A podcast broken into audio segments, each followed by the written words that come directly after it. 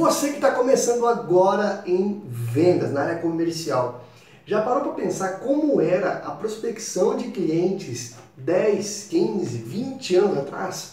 Como que o pessoal tinha que fazer para conseguir o contato de novos clientes, o trabalho que dava isso?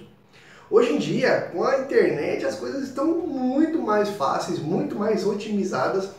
E nesse vídeo de hoje eu vou falar um pouco das mudanças que tiveram como era prospectar clientes 10 anos atrás, como que está hoje, quais as vantagens, quais as diferenças e como que vai ser a prospecção de clientes no futuro. O que, que vai mudar? Quanto antes nós nos prepararmos para as mudanças, para as possíveis mudanças, melhor vai ser o cenário para nós, vendedores profissionais. Então, se você quer saber como era prospectar clientes 10 anos atrás e como vai ser no futuro, esse vídeo é para você.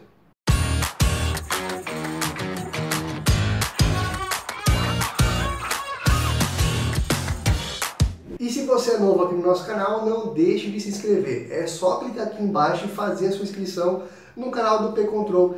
Não paga nada e você vai ser avisado sempre que tiver vídeo novo. Toda terça, toda quinta, às 11 da manhã, tem vídeo falando sobre vendas, prospecção de clientes, marketing, tecnologia, tudo o que possa servir para ajudar você a vender todos os dias. Então, se você não quer perder nenhum conteúdo, se inscreve no nosso canal para ser avisado. Agora vamos falar um pouquinho de prospecção, de captação de clientes. Antigamente, prospectar clientes era uma aventura. Na 10 anos atrás, um pouquinho mais, 10 anos praticamente foi a virada de chave. Em 2010 foi quando deixou de existir praticamente as listas telefônicas, as páginas amarelas, tá? Porque até então, para prospectar clientes, para quem vende para a empresa, dependia das páginas amarelas.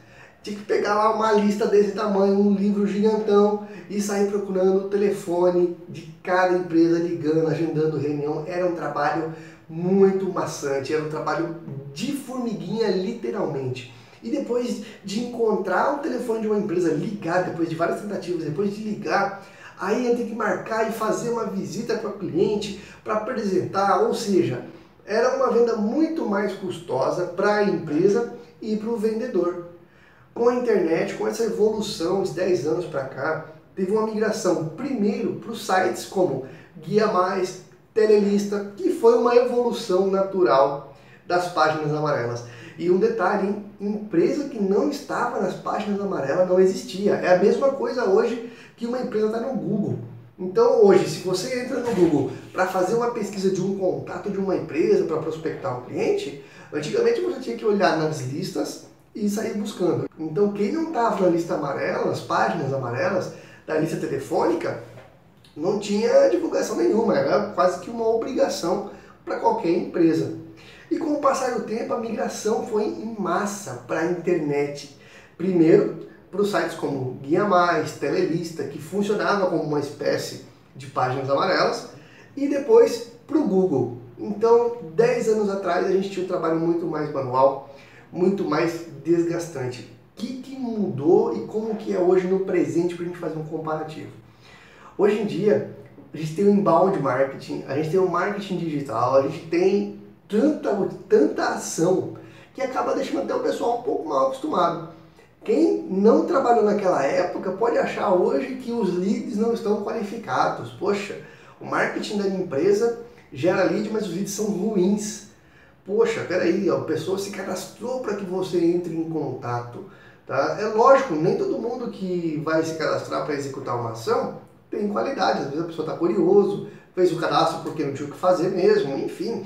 Mas a gente tem que pensar que isso é uma facilidade que não pode ser banalizada.